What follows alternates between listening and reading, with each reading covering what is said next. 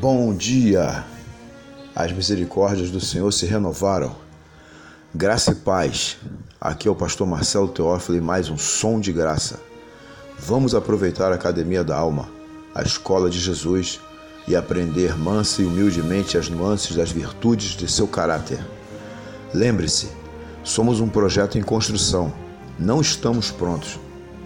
Estou aqui com Jesus e outros amigos, Brennan Manning, Kivitz, John Stott, Israel Belo, estudando seus livros e salmodiando com o rei Davi e João Alexandre, e chego à conclusão que a dica de hoje é Reino de Deus, lugar de satisfação e comunhão.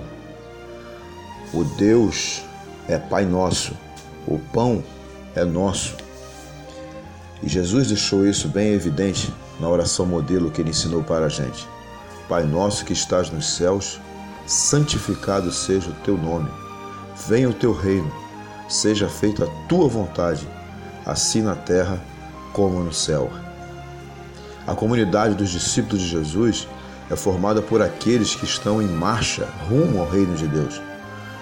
Os discípulos de Jesus se comprometeram com uma nova realidade, um outro mundo possível, uma maneira de viver que revoluciona completamente o modo de ser e as estruturas postas na sociedade.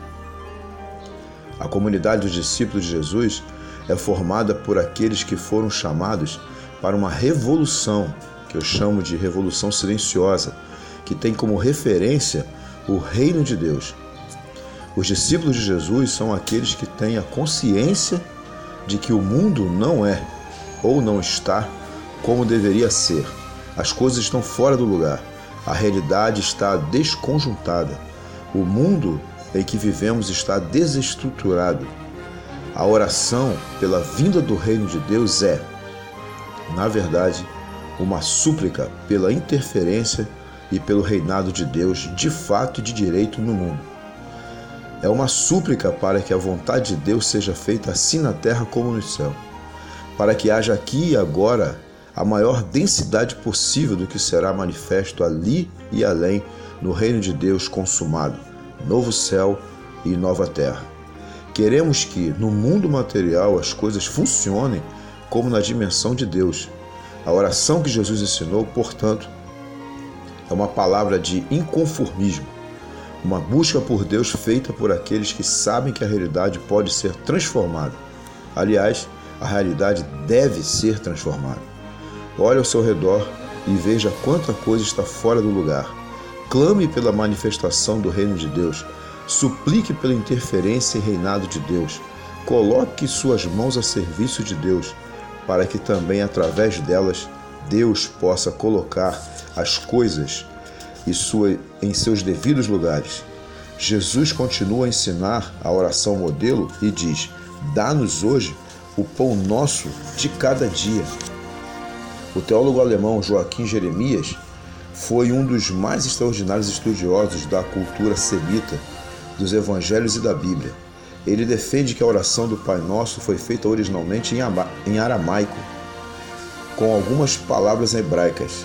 Nesse trecho, por exemplo, ele acredita que o pão de cada dia é uma referência explícita ao maná, o alimento que caía dos céus durante a peregrinação do povo hebreu ao longo dos 40 anos no deserto após o êxodo do Egito.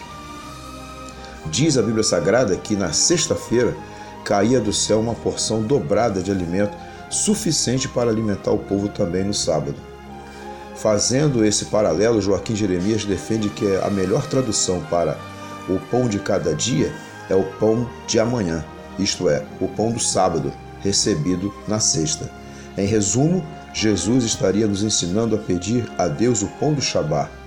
O Shabá é o símbolo do céu, das coisas imateriais, da plenitude de Deus. Jesus está nos ensinando a pedir além do pão de trigo que alimenta o corpo. Pois o que ele de fato nos sacia no reino de Deus não é o pão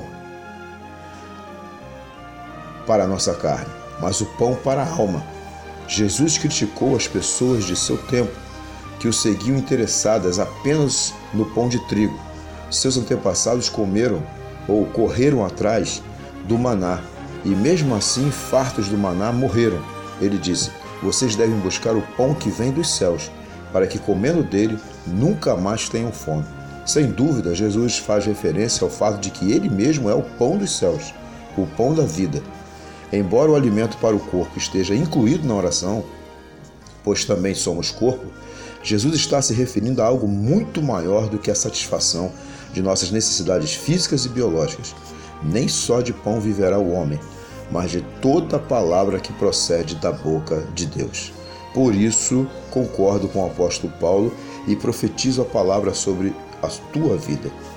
O meu Deus, o Deus vivo, o Yahvé Jireh, suprirá todas as vossas necessidades em Cristo Jesus. Deus te abençoe. Um grande abraço pastoral em nome de Jesus. Amém.